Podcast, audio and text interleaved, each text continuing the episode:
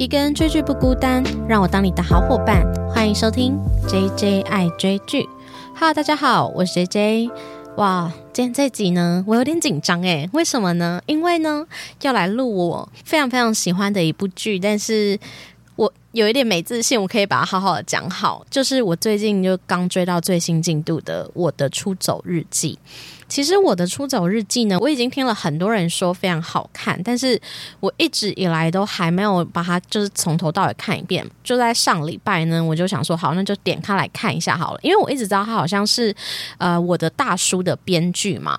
那我的印象中，我的大叔其实我也没有看过，但是我的印象中他好像是有一点暗黑疗愈系的这一种感觉，我就觉得说会不会看起来心情会不太好呢？结果没想到我的出走日记。呃，我曾经帮他发过一篇文在我的 Instagram，大家可以去追踪我的 IG J J I G G 哦。我觉得在看我的出走日记的时候，那种感觉就是真的，你很像在窥探某一个人的那一种私密的日记的感觉，很多你对于世界的这一种不满或是厌恶。平时没有办法让别人知道的这一种很私密、很暗黑的心情，它都在我的出走日记中出现。所以你会有一种莫名的疗愈感，是他说中了你内心某一块，你觉得对，就是这样。我就是讨厌这种。工作上的人际关系，我就是讨厌在爱情中这样的自己。很多人生各方面的那一种，你觉得有一点厌世、有一点疲惫的这种心情。可是很奇妙，就是他的名字叫《我的出走日记》嘛，所以他这个故事呢，其实就是在聊你要如何从一再重复的人生困境中去挣脱这样子的感受，然后去达成真正的出走。那待会就会提到说什么叫做出走，就先来剧情简介一下好了。刚有提到说我的出走日记啊，他的编剧是我的大叔的那一个编剧叫做朴海英，他其实也写过一部剧，就是又吴海英，对，就是跟他的名字很像。他的导演呢是 Low School 的金喜允导演。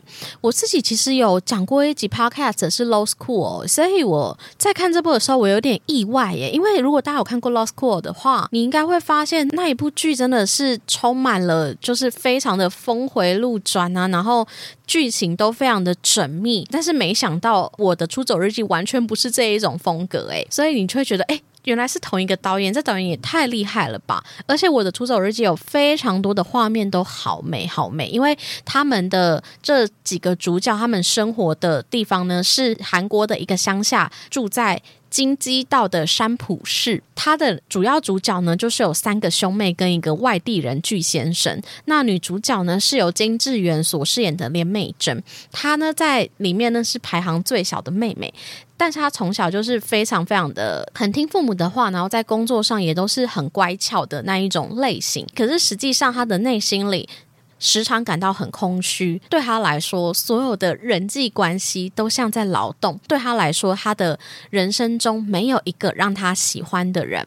那甚至在每一次的恋爱之中，他都在经历着感觉自己不值得被爱的这种感受。所以，女主角连美珍，她就是发起这一个出走计划的人。刚才提到另一个男主角呢，就是来到了这个山浦市的这个小村庄的一个外地人。那他其实，在到十四集之前，他都没有正式的公开过他的姓名，所以大家都叫他巨先生。可是实际上，他当然前面几集的时候就隐隐约约从他以前认识的人口中知道他的名字叫做巨子敬。可是。他真的是到第十四集，他才亲口跟女主角连美珍说：“哦，他叫什么名字？”饰演巨先生的呢，就是这个孙喜九。我也是第一次看孙喜九的戏耶，而且老实说，一开始你在看这个角色的时候，尤其他前面几集，他真的是不讲话呢，就是你真的怀疑说他是男主角吗？就是他，他真的是没什么对话。然后是后来美珍去找他做这个出走的行动的时候，他才开始讲话。那他在前半段都是扮演一个来自外地的一个神秘人，他就是在美珍家。跟他爸爸一起去做水槽，然后晚上的时候呢，他就会回到他们家旁边的屋子，然后就坐在家前面的凉床上，一直喝酒，一直喝酒，一直喝酒。他的房间里也都是堆满了满满的酒瓶，所以大家都不知道他是从哪里来的。一个非常沉默寡言的男人，然后整天都在酗酒，是一个酒鬼这样。另外，美珍呢，她有一个。姐姐呢，就是由李一所饰演的连绮贞，她是他们家的大女儿，然后她是一个非常非常迫切渴望爱情的女人，而且对于她来说，她觉得很奇妙的事情是，为什么总是没有人爱她？就连他生活的那一个公司，有一个男人呢，几乎没有爱情的空窗期。然后他不管是有夫之妇，或是新进的员工，几乎每一个女生都曾经跟他谈过恋爱。可是不知道为什么，连这样子好像非常渴求爱情的男人呢，也对他没有兴趣。所以对于他来说，他有一个人生很大的困境，就是我这么好，我也可以为我所爱的人付出所有，为什么就是没有人要爱我呢？那。另外呢，还有另一个也算是男配角，可是我觉得他的戏份多到应该也算是男主角了吧。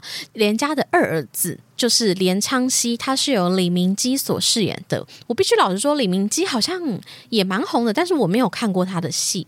那他呢，其实在一开始的时候，他当然也有关于爱情的这种困境。他有一个交往。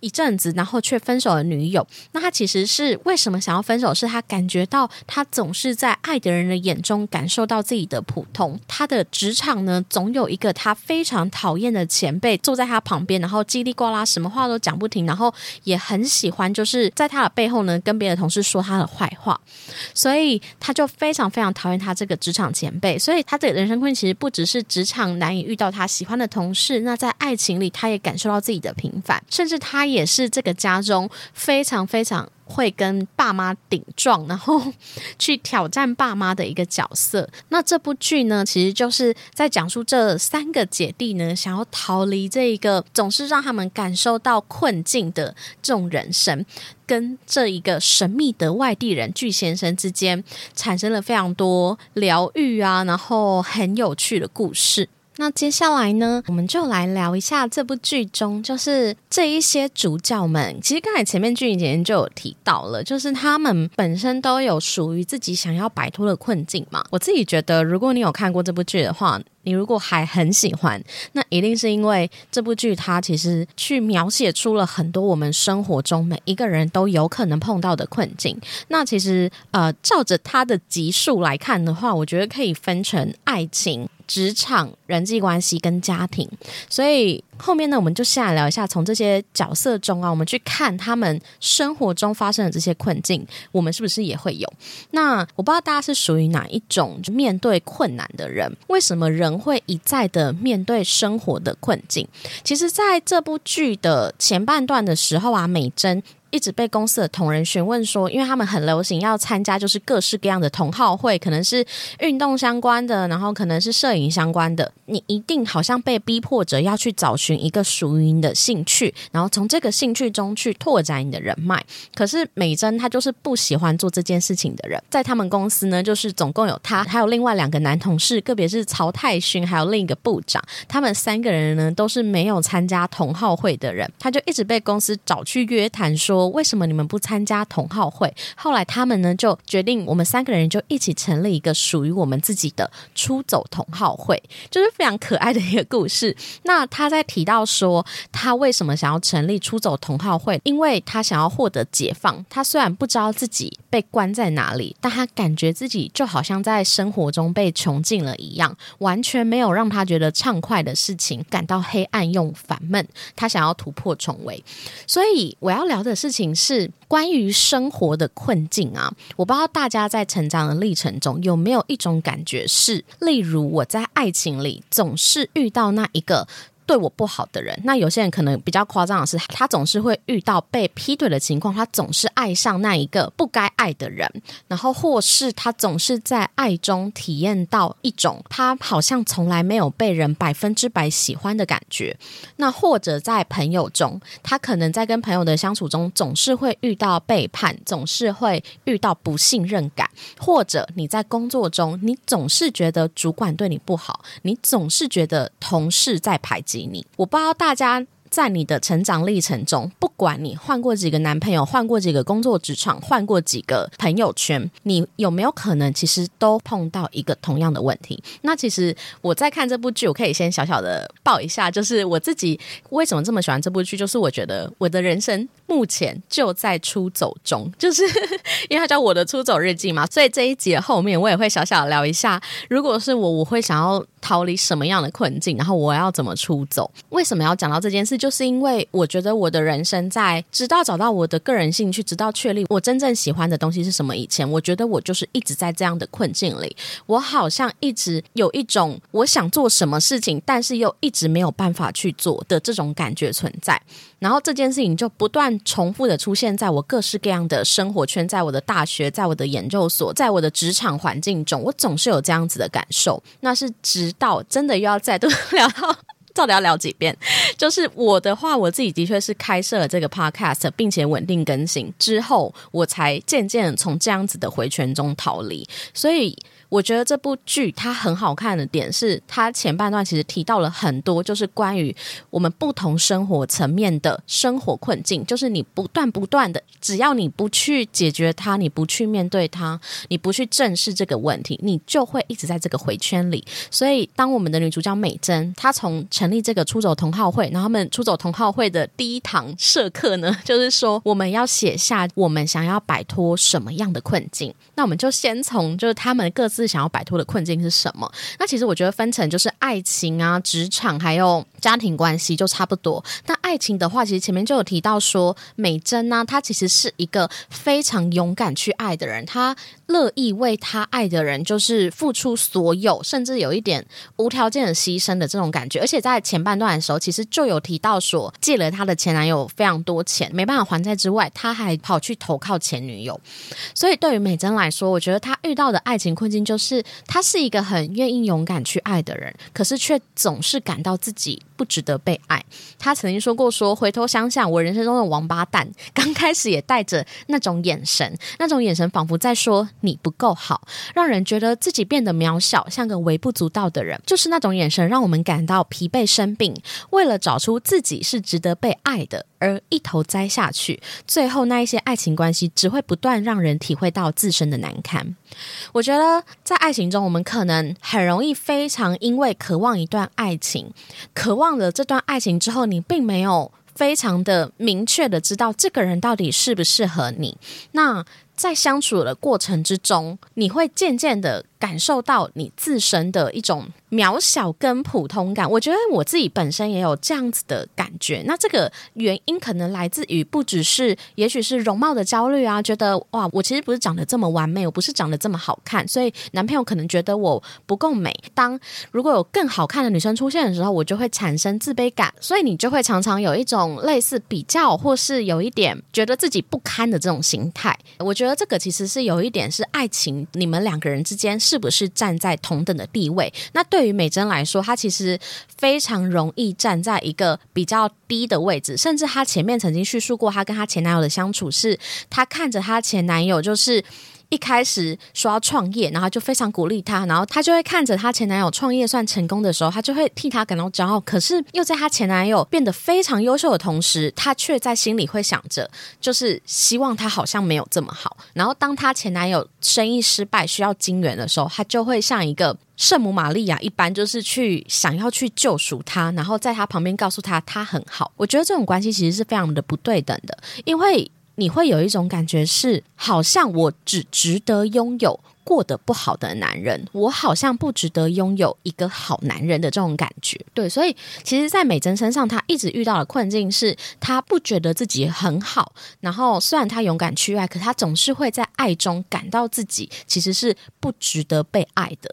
那。第二个，他的姐姐呢，就是奇珍。奇珍就是他有一个很经典，在被相亲的时候，那一个人是他朋友介绍，然后他朋友的手机号码里面呢，就存奇珍的名字，叫做接住头的女人。那其实就是来自于奇珍说，他觉得对于他来说，男女之间的最高境界、最神圣的爱呢，就是当男人被钉在那个十字架上，然后被砍下头颅的时候，那一个愿意奋不顾身冲向前去去接住那个男人头的女人。其实他的意思。是她一样，也是一个她愿意为了所爱的男人付出所有，她会愿意尽力的去保护他。她觉得她自己就像是真导犬，真导犬其实就像是韩国的土狗的意思，所以也是非常的有韧性。他就说：“我不会背叛我的男人，我会守护他至死不渝。”那为什么？为什么没有人爱他呢？甚至是到了前面提到，就是他公司的一个男同事已经跟所有女生都发生过暧昧关系，唯独就是跳过他。所以在奇珍碰到的困境里，就是他总是不理解为什么。好像其他女生的身边都有桃花，当然她的身上也是有出现过男生会喜欢她，然后跟她告白的这种情况下。可是启真本身也是一个蛮有趣的人，就是可能因为她太渴望爱，然后又一直从爱中碰壁。当她每一次付出爱的时候，又感受到没有人爱她这件事，所以他的心态到了后面是，他开始讨厌所有人，他不愿意喜欢任何人，然后任何喜欢他的人呢，他反而会就是用。用生气的方式，然后或是数落对方的方式，嫌弃嫌弃对方、挑剔对方的方式去回应他。所以，其实奇珍遇到的爱情困境就是，他总是感到为什么没有人爱我呢？然后爱他的总不是他爱。除此之外呢，还有一个就是昌熙，就是他们之间的这个二儿子。那其实昌熙，我觉得他在里边是一个很讨喜的角色。虽然一开始你会觉得这个角色好吵，而且他就非常非常爱碎碎念，然后就觉得啊好吵的人。但是，可是他其实很妙的事情是，他讲的话却句句有道理。而且，如果你跟他讲的话，他是能够接受的，他反而也会认同你。所以，我觉得反而如果男生有像昌熙一样，可以。老老实实的去表达他自己的感受，然后去告诉你他的不满、他的喜欢，说不定这是一个很好的相处方式。但是其实昌熙他在一开始的时候，他在爱情中啊，也有面临一个困境，就是他总是在爱人的眼中感受到自己的不同。他在第一集呢，其实就是演他跟他的前女友分手，那后面才揭晓说，其实本来以为他的前女友是因为变心，然后才爱上别的男人跟他分手，可是事实上其实是昌熙早在他们相处的过程。之中，他就会去制造一些，例如他会一个人去看电影，然后不接这个女生的电话之类的，去制造一些会让女生想要分手的情境，然后让女生自己去提分手。可是为什么他要这么做呢？他就是从有一次他跟他的姐姐奇珍对话的时候，他就提到说：“我从他的眼神看出来了，透露出觉得我没什么，让人厌恶又心灰意冷的眼神。跟女人交往久了，他们就会流露出一种眼神。”这家伙没什么特别的，我该怎么跟他分手？我该拿什么借口来逼他？我只好把分手理由塑造成我一个人去看电影，或是他大半夜跟其他男人传讯息，而不是因为我被发现是个不怎么样的人。我也知道我不是他手中最好的选择。哇，我觉得这一段真的是让我久久没有办法就是忘记的一段呢，因为。我自己觉得，我也是有这样子的感觉，就是我在爱情中也很容易陷入这样子的困境，就是我们很害怕被对方发现，说其实我是一个很普通，我是一个很平凡的人，我并没有像你眼中一开始看到的那样子很耀眼的那种感觉，因为毕竟如果我们要。变成男女朋友，势必应该那个一开头的时候，你会感受到对方看着你的时候眼神是发光的嘛？可是回过头来看看呢，如果是我自己在跟另一半交往的时候，我就发现其实我的内心并没有过这种感觉啊，我并没有觉得说我跟他在一起越久，他其实就是一个平凡人。而是因为感情的堆叠，你们会有不同的相处形式啊。那如果你真的觉得不喜欢他，那就是分手嘛。所以，当我们自己有这一种，就是害怕在爱人的眼中。感受到自己其实很平凡、很普通的这种心情，会不会有时候只是一种我们个人的主观感受呢？还是大家其实真的也会，就是跟另一半相处久了之后，你就会觉得啊，他其实也很普通的这种感觉呢？那你为什么要跟一个让你觉得很普通的人在一起呢？对吧？对，所以其实，在长期中，他也遇到的爱情困境是他在爱人的眼中感觉到自己的平凡，很害怕这件事情，所以他没有办法去长期的维系一个关系。但其实为为什么他会有这种感受？其实来自于他对于他自己家庭的自卑感，所以其实就可以来聊到我们关于我们。家庭的困境，其实昌熙他们一家三姐弟的爸爸妈妈，其实也不是说一个就是很不好的爸爸妈妈，可能一部分来自于他们住在一个离首尔通勤要一个半小时的一个乡下，所以来自于他的出生背景，他可能就感觉自己每天往返首尔的这种感觉，就好像自己是从乡下来的这种感觉。其实他们家应该要是有钱的，因为他爸爸呢就是是做水槽，我就在想说，做水电的不是应该非常有钱吗？嘛，然后他爸爸就是在京畿道，就是又有种农田啊，然后又有做木工、做水草，所以其实他家应该是在养活家人身上，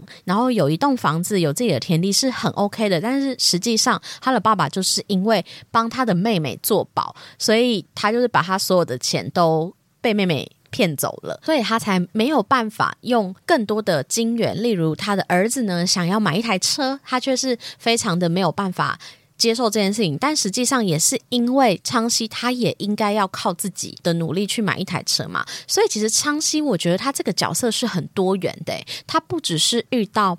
爱情的困境，他在他的家庭里也遇到一个困境，是他好像总是没有办法从家庭背景中去获得自信，然后甚至他总是感觉自己在父母的眼中好像是非常的不堪的。这其实也来自于，也许是因为他是家里唯一的男生，所以他会感受到父母给他的期待，可是他总是没有办法回应他们的期待。那除了在家庭他面临到这样的困境之外呢，其实他同样也在职场上。也有面临到一个困境，就是他总是遇到他不喜欢的同事，他可能有点像台湾的这种便利商店零售商的总公司做内勤的这一种职业吧，他常常都需要去跑遍，就是各地的便利商店。但是他又同时坐办公室，那他坐办公室的时候，他旁边总是有一个他非常非常讨厌的前辈呢，叫做郑前辈。然后这个女生呢，总是会在他的背后说他的坏话啊，然后或是在他旁边叽叽喳喳、叽叽喳喳。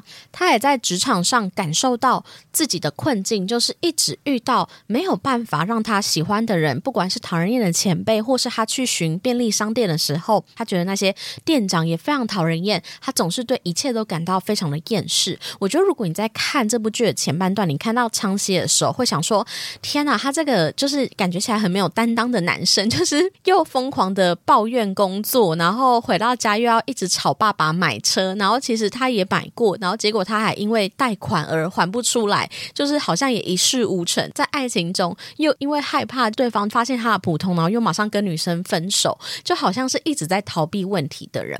所以前半段其实我觉得他们就是一直都在饰演逃避问题的每一个角色。那。美珍她当然也在她的职场上也有遇到，就是非常讨人厌的上司，因为她自己是约聘的关系，所以她就有时候会在工作上会感到格格不入，好像跟正直的同事并没有这么的紧密。奇珍就刚才提到，就是她其实就是讨厌公司里的所有人，所以其实我们就大概聊了一些，就是在爱情、职场还有家庭的困境。爱情里就是这几个角色，他可能遇到就是感觉到自己不值得被爱啊，然后或是奇珍遇到爱他的都不是他喜欢。欢的，然后他总是感觉到没有人爱他，然后昌熙就是害怕在爱人的眼中感受到自己的普通。那职场上，他们各自也遇到了非常不喜欢的同事、上司。家庭里呢，其实哦，刚才家庭里没有提到的是，我觉得家庭里其实不止小孩有自己的困境，是他觉得他总是没有办法完成父母的期待，还有父母给予的这一个环境，好像不是。最好的不是好到让他可以在社会上呢，就是有很多资源的这一种感觉。那其实我觉得在剧里的最后这几集啊，他其实都有演到。身为父母，他们也会有属于自己的困境啊，像是他们的妈妈总是在骂完小孩的时候，他会去看上墙面那一片，就是他们小孩小时候拍的照片。昌熙的爸爸呢，也总是在跟昌熙吵完架的时候，他会想起好多好多年前，昌熙可能学生时期的时候，他曾经看到昌熙他在跑大队接力，然后从最后一名，然后超越所有人变成第一名的这个画面。面就是我觉得父母的困境其实是。他们总是记得孩子他的记忆中最耀眼的那一刻，可是最耀眼的那一刻，也许并不是我们现在啊。所以这才是为什么到了十三、十四集的时候，他们在聊原生家庭的困境的时候，会提到说，我们没有办法在家人的面前去展现自己最不堪的一面，因为也许长辈他其实有时候没办法接受长大的我们其实不如他们所期望的那样。对，所以其实前面就是聊了很多困境的部分。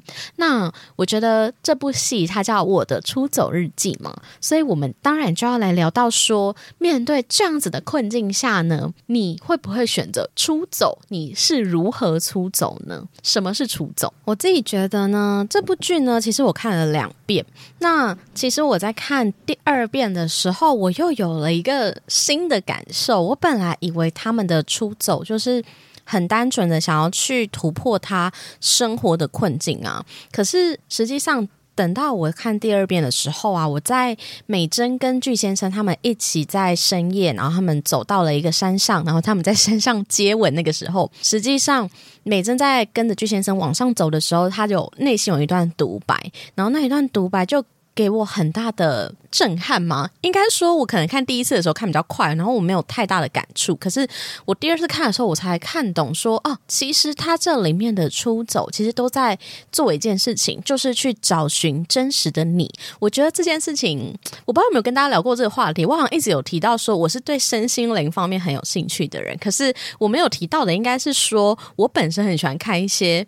身心灵的书籍，就是什么叫身心灵的书籍？就是他真的会探讨灵魂是什么，然后我们人从何而来。我在看这方面身心灵相关书籍的时候，我都是保持着很开放的心，所以不管是你是什么样的言论，我都可以接受。那为什么要聊到这个呢？就是因为我觉得美珍的那一段话，其实就是我当初为什么会开始学习身心灵的东西，都是跟这一段话有很大的关联性的。我先讲他那独白讲什么好了，就是。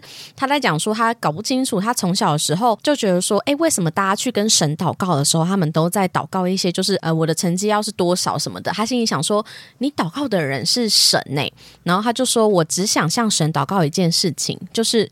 我是谁？我为什么在这里？一九九一年前我不存在在这里，五十年以后大概我也不会在，但我却感觉这段时间的先后好像都会有我的存在，仿佛我永远都会在。我被这种感觉困扰着，我的心从不曾安定下来，不管是在被窝里、人群中。我都一样揣揣不安。我为什么没办法像别人一样开怀大笑？为什么我总是觉得悲伤？为什么总是心跳不已？为什么一切都这么无趣？我觉得人都像是傀儡，不知道自己是谁，只是一直在演戏的傀儡。也许从某个角度来看，那些过得健康又开心的人，说不定只是选择不去纠结这些疑问，再用“人生就是这样的”谎言妥协。我绝不妥协，我不要死后再去天堂，我要活着见到天堂。我不知道大家对于这样一段话是有没有感应的？可是如果大家有发现说，其实美珍跟巨先生他们两个人之间的那个背景音乐啊，其实都有一点那种神的音乐那种感觉，我觉得很像那种诗歌诶。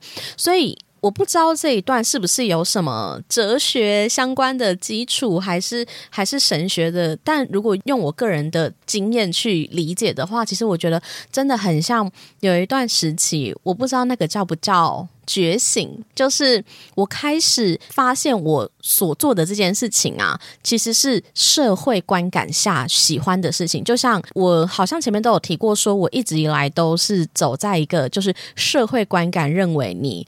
过得很好，你很会念书，你的工作什么的。我的早期的生活是很常把社会观感认为的好，对我来说它就是好。但我其实没有去想过说，那我到底喜欢的是什么？或许有，但其实我可能很快就把这样子的念头压下来，因为我知道啊，如果我喜欢电影，或是我喜欢写作，我喜欢讲话。这件事情，他可能在社会体制下，他不是一个可以很赚钱的职业，对，就是会有这种想法。所以我一路以来都是走着一个社会框架下的人，直到研究所的时候，我才深深体会到说：天哪，现在在的地方好像不是我想要的。那我要怎么办呢？我要怎么去突破我这个现况？然后再配上我刚才前面有提到说，我其实到研究所为止，我一直都有觉得人生处在某一种困境里的这一种感觉，就是我好像一直都会拖延，一直没有办法。法把事情做好，一直都没有办法想做什么就做什么的这种心情，也就在这样的心情下，我开始慢慢的去接触身心灵的东西，然后慢慢的真的去找寻什么是真正的我，我是谁。可是我必须说，这个过程是非常的痛苦，就像我的出走日记里面一样，就是我觉得他们里面的出走，其实就是这一段，当你开始发现到你。的思想其实跟这个社会的观感是格格不入的，但是实际上也没有这么不对啊。就是你有什么错呢？你想要找到一个你真心爱的人，你想要有一份快乐的工作，你想要在家庭里跟家人坦诚相见，这种事情有什么不对呢？我们为什么一定要活在社会的期待下、家人的期待下？我们为什么不能真正的活出自己呢？所以我觉得他的出走其实有很大一部分是去找寻什么是真正的你。那大家一定会想说，那什么叫做真正的我呢？我觉得这其实就是更深的一个学问。我可能以后再找找看有没有相关的戏剧或电影之类的，会让大家比较理解这种概念。我觉得。什么是真正的你自己？是有你要开始去倾听你内心的声音，这是一个很 很抽象的东西，就它不是真的有一个声音在告诉你，在跟你对话，而是你会在遇见某一些状况的时候，你会发现你的内心其实是不喜欢的。可是以前你不知道的时候，你可能都会勉强自己去做，聆听自己的声音，依照你的内心去做行动。这件事情就是身心灵合一。对，所以。当你想要越接近真实的你的时候，你就必须去开始做出走这件事情。那我们回来这部剧，就是 就是我觉得美珍这一段真的是对我来讲是很多。很多感触的啊，但是我觉得我不知道大家会不会想要听这种内容。其实美珍在做的事情，她去从爱情中找到真正的自己，因为她一直在过去的感情经验中，刚才提到她都没有办法找到一个就是让她觉得她自己很值得被爱的人嘛。但是她开始加入那个出走同好会，诶，我们可以来聊一下出走同好会。它其实有定这个宗旨，就是不要假装幸福，也不要假装不幸，然后要坦诚面对自己。对，所以其实美珍呢，她在出走同好会定下的目标呢，就是她想要找那一个。会在一起让他变好的人，之前都觉得说不管怎么调，他都无法全心全意支持那个人。他希望那个人比他优秀，但又不能太过优秀。他从来不曾全心全意的付出或者是接受，所以他告诉自己：我再也不要重蹈覆辙了。如果我的伴侣优秀到让我觉得留不住他，我就要开开心心的放手。就算他在人生低谷，我也不以他为耻。就算全世界都对他指指点点，我也要以平等的姿态支持他。所以其实。是美珍她在做的事情，就是找寻一段崇拜彼此的爱情。那这件事情，我想应该是她这部剧第一个亮点吧。我记得我在看前两集的时候，还想说，哎，有一点看不懂在演什么。但到了。应该是第二集最后还第三集的时候，他就跑去找那个喝酒的巨先生，然后跟他说：“要我找喝酒以外的事给你做吗？那你就来崇拜我吧。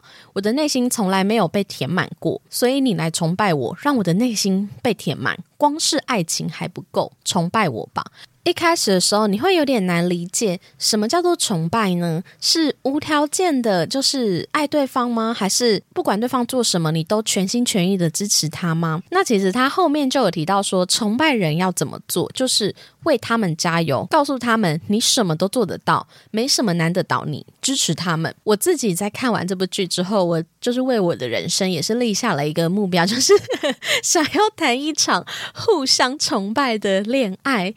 哇！我觉得他们这个崇拜真的是超级难难形容的一段关系，就是他为什么会找寻巨先生？我觉得这跟一直以来呃连昌熙他很常挂在嘴边，人呐他们都是物以类聚的，就是因为我们是同类，所以我们才会聚在一起。所以我觉得为什么美珍会跟巨先生一起来完成这个出走的课题呢？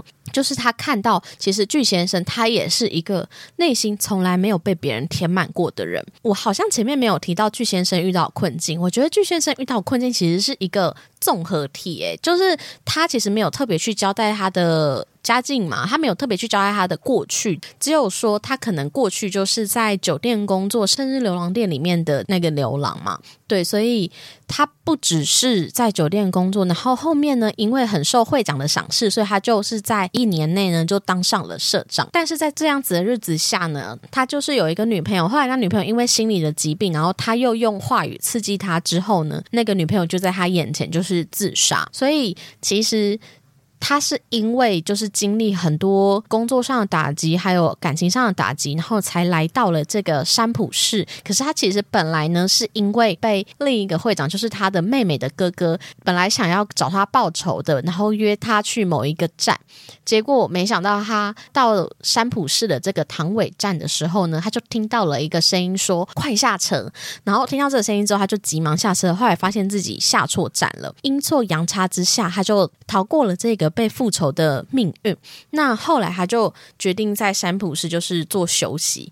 大家以为他在一直喝酒，然后好像在放纵自己的生活，可是反而对他来说，他。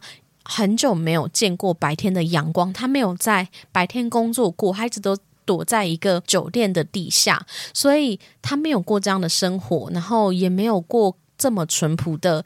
乡村世界，我觉得他遇到的困境其实是一种很深层的，不管是人际关系，不管是工作，不管是爱情，他的身上就是一个黑暗的综合体。然后他整天就是在他的小房间里，就是一直喝酒，然后旁边都是堆满酒瓶，直到他遇见了美珍。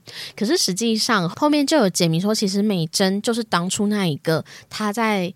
列车上听到说下车啦的那一个女生的声音，所以美珍她一再的都是去拯救她的一个角色。他们开始了这一段互相崇拜的爱情。一个是他们两个人都是内心没有被填满过的人，第二个是我觉得他们之间就是存在着这一种救赎的关系。不管是这个下错站，然后后面呢，其实美珍还曾经救过巨先生，另外两次就是有一次下大雷雨，然后闪电的时候，巨先生还坐在外面，然后美珍就是。从他家时候冲过去他前面，然后把他拉回他的屋子里。第三次是巨先生喝醉，差点被野狗咬，美珍呢就在他面前把野狗赶走。我觉得他们两个人之间的那个关系真的是。非常非常的特别，对于巨先生来说，他从来没有遇过这样子的女人。他把美珍视为本能尚存的女人。什么叫本能尚存的女人呢？我觉得可以在他们两个人即将面对彼此要分离的时候呢，巨先生就跟他说他要回首尔了，就跟美珍说，如果你生气的话，你现在就什么话都可以讲。然后美珍就说我不生气，你说你想回去，你想离开，我是难过，但是我不生气。他就跟美珍说。你可以的话，你就搬去首尔住，活得平凡一点，淹没在人群中。所谓的平凡，是和别人拥有相同的欲望，那才叫做平凡。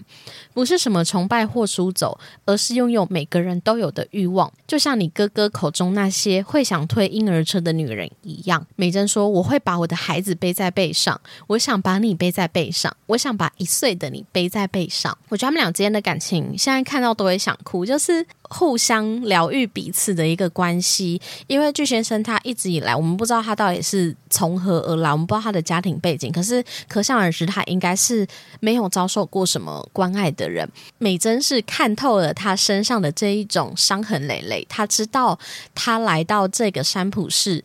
就是带着一身的伤来的，所以他想要做的事情是回到那一个巨先生还小的时候，他想要从他还小的时候就告诉他你很好，然后我爱你，我会紧紧的保护你的这一种感觉。我觉得这才是为什么巨先生他一开始觉得美珍好像有点荒唐，但是后面却开始愿意跟他做崇拜的这一件事情，甚至到最后他真的爱上美珍的一个关联。那。当然，美珍对巨先生也是，巨先生总是会用他喜爱的方式去支持他，跟他在一起，他好像什么话都可以说。这是美珍一直以来没有办法跟别人做的事情，就是他没办法尽情的去说出自己想说的话。可是他在这段感情中，他第一次体会到，我可以尽情的说我想说的话，我可以做我想做的事情。我觉得这才是真正的崇拜耶！我觉得看到这一段，真的会觉得，天哪，真的好想要谈一段互相崇。崇拜的爱情。对他们之间其实到后面就是有分开嘛，因为提到了巨先生他后来决定回首尔，可能真的是因为害怕幸福而逃走，但也有另一部分可能是因为他在首尔的这一些公司的同仁呢，还是会一直来烦他，他可能也很担心会让美珍他们家受到牵连吧。在美珍的身上，就是跟巨先生一起完成了这个崇拜彼此的爱情，作为他爱情的出走嘛。那另一个他的姐姐呢，就是奇珍，奇珍。他其实我觉得他就是找到了一个属于适合自己路线的男人。刚有提到，就他公司有一个同事，就是非常的。会撩别的女生，但是从来都不撩他。可是后来他就是去问了那个同事说。为什么你就是对我没兴趣？他反而跟那个同事变成了一个恋爱智商顾问的关系。然后那个同事就跟他讲说，其实男人喜欢的类型是很难改变的。我们可能就是会喜欢同一个类型，那你就是要找寻属于你这一个类型会喜欢你的人呢。他刚好找到的呢，就是美珍的一个同事，跟他一起参加出走同好会的曹太勋。其实我觉得他们俩之间也算是一个非常互补的关系，因为刚才前。面都有提到说，奇珍他就是一个很像真导犬的一个人嘛，所以他可以为了喜爱的人奋不顾身、勇往直前。那其实泰勋呢，他在出走同好会里第一堂呢，他就是有提到说，他想要摆脱的是弱势的感觉。他就提到他小的时候跟朋友打架的时候，他因为失去了爸爸妈妈，尽管对方其实身材比较矮小，他还是在那一刻觉得自己输了，就是他觉得失去爸爸妈妈。就像失去了自己的手脚一样，他同时呢，因为他后面也成为了单亲爸爸嘛，所以他也很担心他的女儿跟他一样，就是因为失去爸妈而有了弱势的感觉。那这样子的感受呢，其实就是他非常想要摆脱的。这正好呢，就是奇珍最擅长的去保护心爱的人。所以我觉得他跟曹太轩的相遇，其实我也很喜欢看他们这一条支线呢。而且我好喜欢看奇珍他后面渐渐的去改变。自己，他勇敢的去做告白这件事情，他从来没有告白，因为告白被拒绝，而反而发现泰勋的他的修养是多么的良好。尽管他一开始因为就是一些算是误会嘛，就是他跟泰勋还有他女儿第一次相见，其实是在一个考肉店，然后他不知道隔壁桌的是一个单亲爸爸跟女儿，他就大肆的去骂了一个一样也是单亲爸爸的男人。那这件事情就让隔壁的这一桌的泰勋跟他女儿听到，所以他们一开始对他的印象就是非常的不好。但是后来呢，奇珍跟泰勋在一起之后，他也是很努力的，就是慢慢的去让他女儿去接受他。觉得对于奇珍的出走方式，就是勇敢的放下他对很多人的憎恨，然后去找到一个属于自己、适合自己路线的男人。那关于昌熙的出走，我觉得哇，昌熙其实真的，我觉得他算是里面的男主角了吧？他的他的问题其实很蛮复杂的，就是不只是爱情嘛，还有职场，还有关于家庭的。出走，其实昌熙的出走啊，他在第十三集的时候就演到说他离开了这个职场嘛。我现在要爆雷哦，我现在已经聊到很后面了，可是我很怕大家就是对十三、十四集真的很好奇，很想看。我后面就要开始爆十三、十四集的雷。那如果你很害怕被爆雷的话，就赶快去左转把十三、十四集看完，再回来继续听这个 podcast。相信他在第十三集，他终于决定他要离开这一个让他一直非常不喜欢的职场。没想到在十三集的结尾的时候。他们家的这个妈妈就猝死了。其实我觉得他妈妈猝死的那一天真的很难过诶，就是他白天的时候呢，就是他一直烦奇珍说：“你让我看一眼那个男生就好了，你让我看一眼你交往的男生，我就知道他好不好。”所以他白天的时候呢，他就偷偷的跟着奇珍跟她男友一起到他们的用餐的餐餐厅，因为很喜欢那个男生，他还请他吃了一盘就是海鲜煎饼，还帮他们结账。当他快乐的离开这个餐厅，然后去买菜的时候。呢，他在市场遇到了一个摊贩，摊贩就询问他说：“你们家的狗找到了吗？”他就说：“一个月前我看到美珍就是嚎啕大哭，然后他就问他说怎么了？美珍就说我家的狗不见了。妈妈就是刚开始听到的时候，他就说没有没没这件事这样。可是我觉得我那一段真的拍的好好，他就是随着妈妈就是越走越远，然后他走到越来越没有人的地方的时候，他就是拍他的拍，就是哭到站不直，这样就觉得好难过，就是因为美珍其实，在连他们家人的心中都知道她是一个情绪很稳定、好像很乖巧的女儿，所以她从来没有看过美珍这么情绪起伏这么大吧，所以她才第一次感受到美珍内心里的心碎。可是她可能更难过的事情是，美珍竟然没有让他们知道这件事情。他还知道其实美珍非常非常的难过跟痛苦。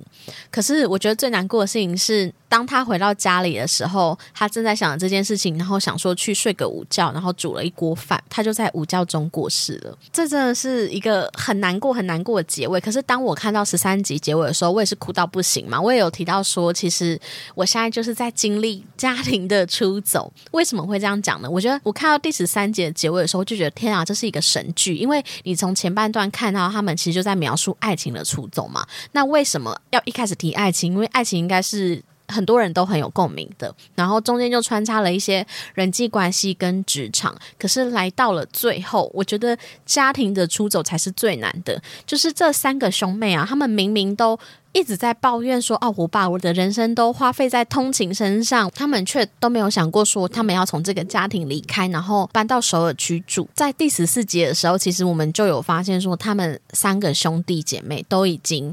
到了首尔居住了，所以我看到第十三集结尾的时候，就觉得天哪，这个家庭的出走真的是非常的写实。因为有的时候，我们跟家庭之间的关系，并不是一种你觉得你可以立马从这个困境中逃脱的。有时候很难过的事情是，你必须从一个家庭的失衡，你必须从家庭的排列顺序大调换的时候，你才会。惊觉说：“哦，有一些事情好像需要改变了的这种感觉，所以。”他用的方法呢，就是让妈妈离开。那到了第十四集的时候，我们就看到他们经历了很多家庭的出走的部分嘛，包含美珍，她一直以来她没有办法跟家人说，其实她被前男友骗钱，然后把自己的定存都花掉的这一些个行为，也在一个餐桌上爆发开来。然后大女儿奇珍也一直把她爸爸因为借钱给姑姑，然后让他们一家人就是活得这么的辛苦，然后妈妈过劳的这种感觉去爆发开来。连昌熙也。说我们什么时候可以在家人面前去展现这样子不堪的自己呢？我们什么时候会去找家人帮忙了？我觉得这一段真的是有够写实跟精辟的，就是把家庭中那一种让你很没有办法坦诚相见的这种情绪说出来。那我前面有提到说，为什么没办法坦诚相见，就是因为我们一直都知道自己好像。没有活在爸妈的期待中。当我们说出我们一些就是现在的生活的时候，似乎都会得到爸妈的一种很不好的反馈，那你就会觉得不想讲嘛。所以，其实我觉得在家庭的出走中，他们就是靠很难过，就是妈妈的离开，真正的从这个家里独立出来。那其实第十四集它主要就是演他们在妈妈离开之后的那一种很难过的心情，而且我觉得哇，如果你曾经经历过很至亲的家人离世的时候，你真的觉得他们演的太好了。其实他会在工作的途中呢，突然掉泪，然后长期他会跟朋友笑着聊天，讲起妈妈的故事的时候开始哭泣，可是他的眼神是笑的。就是我觉得，因为我最近也才刚经历就是至亲的离开嘛，所以我对这种画面都觉得这真的很写实。你会一直想起你那时候很你很亲爱的家人离开的时候，你会止不住哭泣的那一种感觉。那其实，在中后段，他们也因为在那个餐桌上有把这个话讲。开之后呢，也让爸爸重新意识到，他本来以为以前是他在照顾这个家，可是当他老婆离开之后，他才知道其实是他的老婆跟他三个孩子在照顾他。那后面他们其实有一段非常感人的画面，是他们一家四口啊，就少了妈妈之后，终于买了一台车，昌熙就开着这台车带他们一家人去海边旅行。然后我们就走在这个海边的路上的时候，昌熙甚至跟他爸爸说：“妈妈不在了，没有关系。”但你还有我们三个，然后爸爸我爱你。我觉得 这一段对话真的是从他们父子之间非常非常难得的，就是昌熙跟他爸爸终于可以真心的交流，可以很真诚的去说出自己内心的感受。我觉得这就是一种家庭的出走，诶，就是家庭的出走有时候是伴随着很大很大的痛苦跟离别。那但这个离别却让大家重新的去学习如何珍惜我们现在剩下的人，然后我们之间的关系要更加的紧密。对，所以其实到十四集差不多就在聊出走故事。那当然最后呢，就是我们有看到这个美珍跟巨先生两个人重逢嘛，然后就非常的甜蜜。我觉得那一段我真的看了非常非常多遍，尤其巨先生 打电话跟美珍说出来见个面吧，然后美珍跟他说我不行，我变胖了，我要先减肥。我就想说，哇塞，这套细节真的是女生很多的心情诶，就是不管你什么时候约我，都会觉得说哦，我变胖了，我现在没办法见人这样。然后巨先生这时候就很霸气的说。给你一小时的时间减肥，我觉得天哪，真的是太霸气了吧！我真的是现在深陷那个孙喜九的魅力，也真的是好帅哦。对，所以我现在个人就是剩下这礼拜会播出最后两集，就是非常非常的期待他们。在家庭出走之后会有过什么样的生活？然后美珍跟巨先生两个人重逢会是什么样的情景？我不知道最后两集播完我会不会再录一集 podcast？毕竟也只剩最后两集了。但我个人是非常非常期待。而且我这集 podcast 其实录了三次，诶，就是 我一直告诉大家我要录嘛，然后结果我就断断续续一直录不下去，因为我就觉得好多内容都好想讲，然后不知道怎么用更好的方式去呈现这一节的内容给大家听。不知道怎么样的方式去把我这种很抽象的情感给大家知道。对，希望这一集大家听了，我觉得很开心。那小小就是最后来聊一下我的出走日记，就我个人的。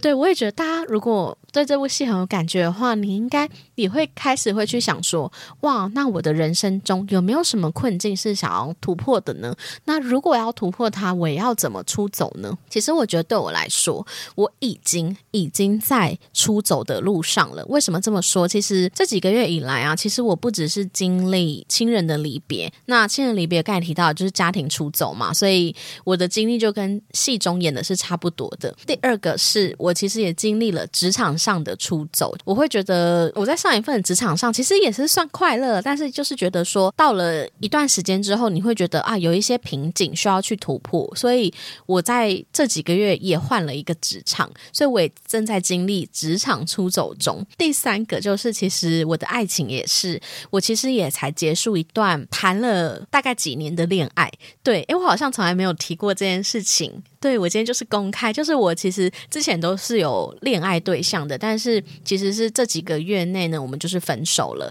所以其实我也正在经历爱情出走中，然后甚至我现在其实正在就是积极的去改造自己的外在，所以我其实我觉得我的人生就是正在经历一个。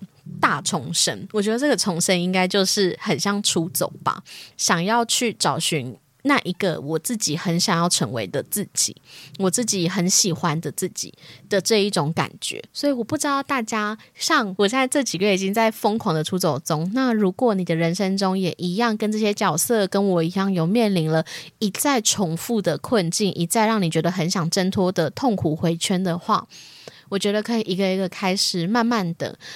我们不要再过这一种让自己觉得啊很痛苦的生活。我们可以尝试去成为那一个我们想要成为的自己，然后去找寻你到底是谁。